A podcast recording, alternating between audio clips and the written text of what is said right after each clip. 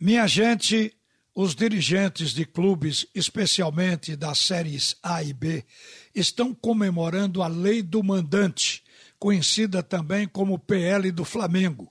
É que esta lei foi aprovada ontem na Câmara dos Deputados e segue agora para aprovação do Senado. O Senado deve referendar. O projeto de lei atribui de maneira exclusiva aos clubes o direito de arena, ou seja, as transmissões das partidas de futebol, elas vão ser comercializadas pelo clube mandante. O placar da votação foi de 432 votos a favor e apenas 17 contra.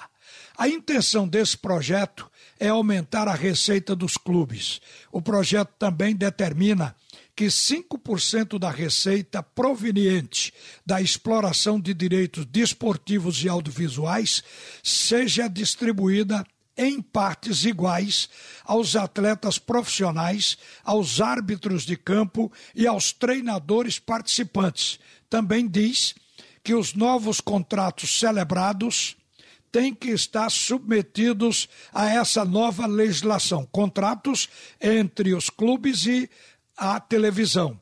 Porém, aqueles que estão em vigor e foram celebrados anteriormente precisam ser respeitados. Todos os clubes estão no momento amarrados em contratos.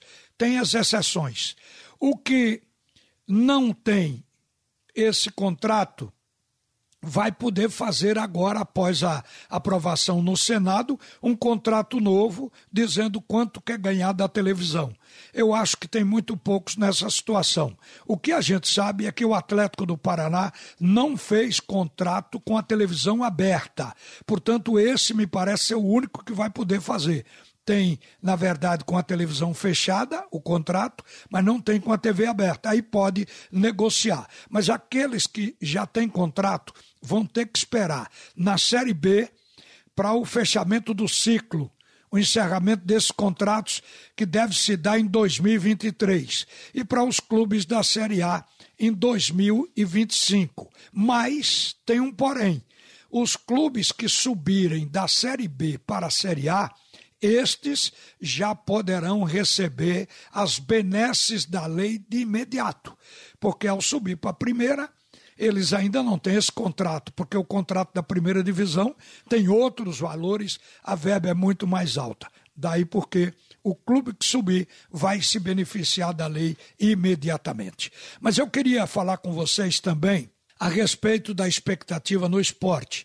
A eleição começou às 8, vai até às 18 horas e depois vem a apuração para de fato se saber quem vai dirigir o esporte, quem vai sentar na cadeira de presidente a partir do dia 23.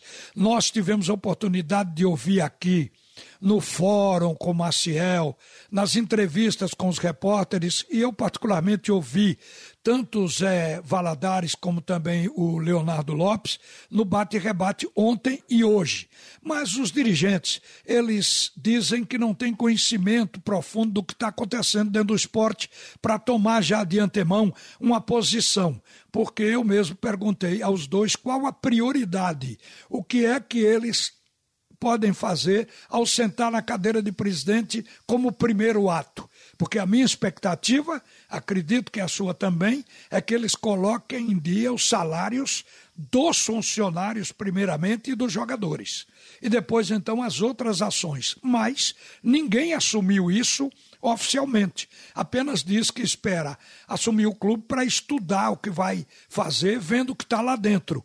Na verdade, o esporte está com fama de não ser um clube transparente nesse momento.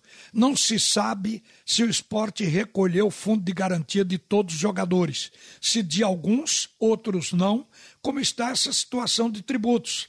Não se sabe muito a respeito das finanças do esporte, quanto recebe, quanto está gastando. O que se sabe é aquilo que explode através de um jogador irritado, como atraso de salários, ou as ações na justiça, tanto do trabalho como na justiça comum. Então, por isso, a gente toma conhecimento, mas de fato não se tem conhecimento com clareza do que está acontecendo no esporte do momento. Esse é o mal que tem que ser extirpado. Um clube de futebol não é propriedade particular de quem o preside. Então eu acho que, tem que tornar público, pelo menos para o associado. Agora, eu devo dizer que o que eu espero é isso, que se pague primeiro os salários.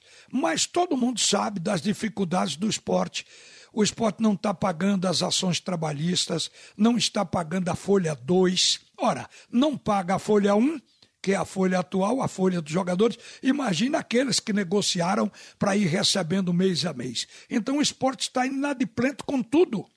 De onde vem o dinheiro para resolver de imediato? Porque o clube tem receitas.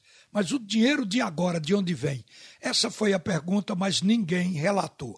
Mas a gente vai saber logo. A posse será no dia 23. Uma boa tarde, minha gente. A seguir, Roberto Queiroz. E o assunto é futebol.